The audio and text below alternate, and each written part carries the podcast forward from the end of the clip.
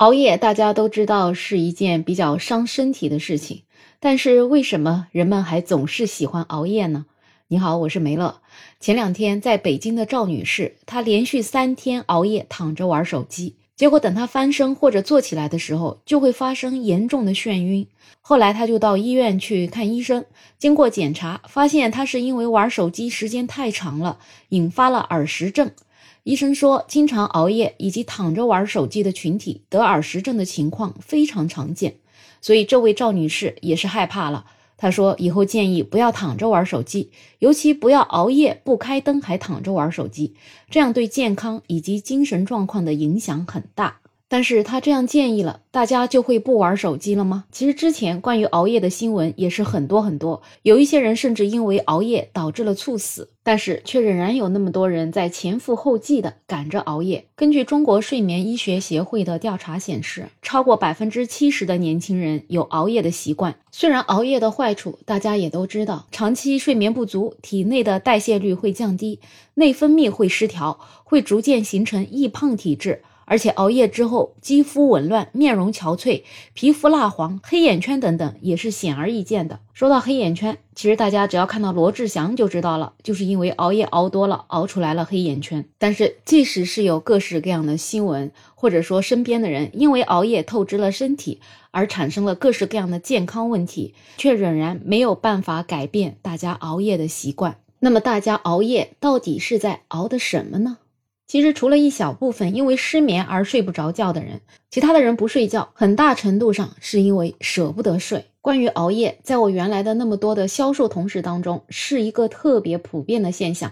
很多很多的销售同事，他们真的都是半夜不睡觉，有的时候在那里发工作的邮件，有的时候可能在那里玩别的一些东西。那我也问过一个同事，因为他经常可能到两三点钟才睡觉，我说你不睡觉是睡不着吗？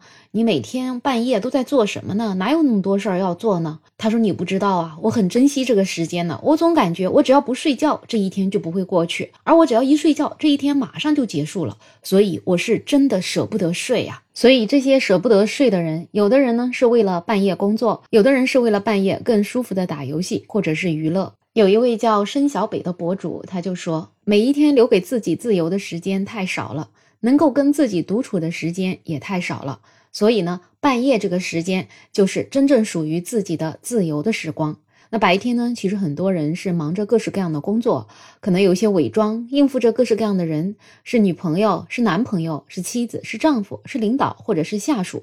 总而言之，就是扮演着各种各样的角色，努力满足其他人的期待。但是那个人可能他真的不是你自己。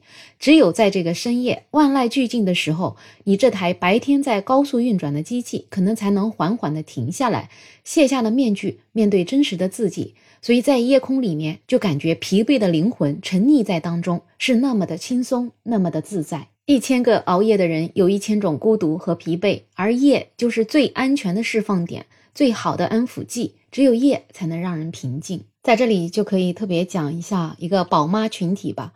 其实我看到很多宝妈都反映，白天真的是没有完全属于自己的时光，只有真正等到半夜的时候，孩子也睡了，家人也休息了，那个时间真的才是属于自己的时间。这个时候把手机拿出来，看看剧，看看喜欢的综艺，随便刷一刷各式各样的娱乐新闻，仿佛只有通过这样子，才能洗去自己一天的疲惫。所以熬夜到底熬的是什么呢？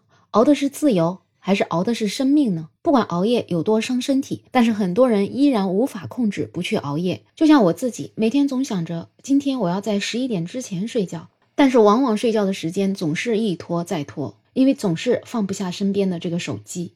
就像申小北说的：“毕竟时光匆匆，来不及好好感受，一年又悄然过去了。看看自己，好像是一无所获；而熬夜呢，就像是偷得浮生半日闲，它是额外的奖赏。”它会让人上瘾，可是熬多了，透支过度，随之而来的就是健康问题。熬夜它真的就好像是一个毒品，都知道它是要人命的，可是却又那么难戒掉。所以说，熬夜是为了自由，但是自由的代价可能却是我们的生命啊！你熬夜吗？如果你也熬夜的话，那你熬的是什么呢？欢迎在评论区留言，也欢迎订阅、点赞、收藏我的专辑。没有想法，想加入听友群的朋友可以加我。没有想法的拼音再加上二零二零，我是梅乐，我们下期再见。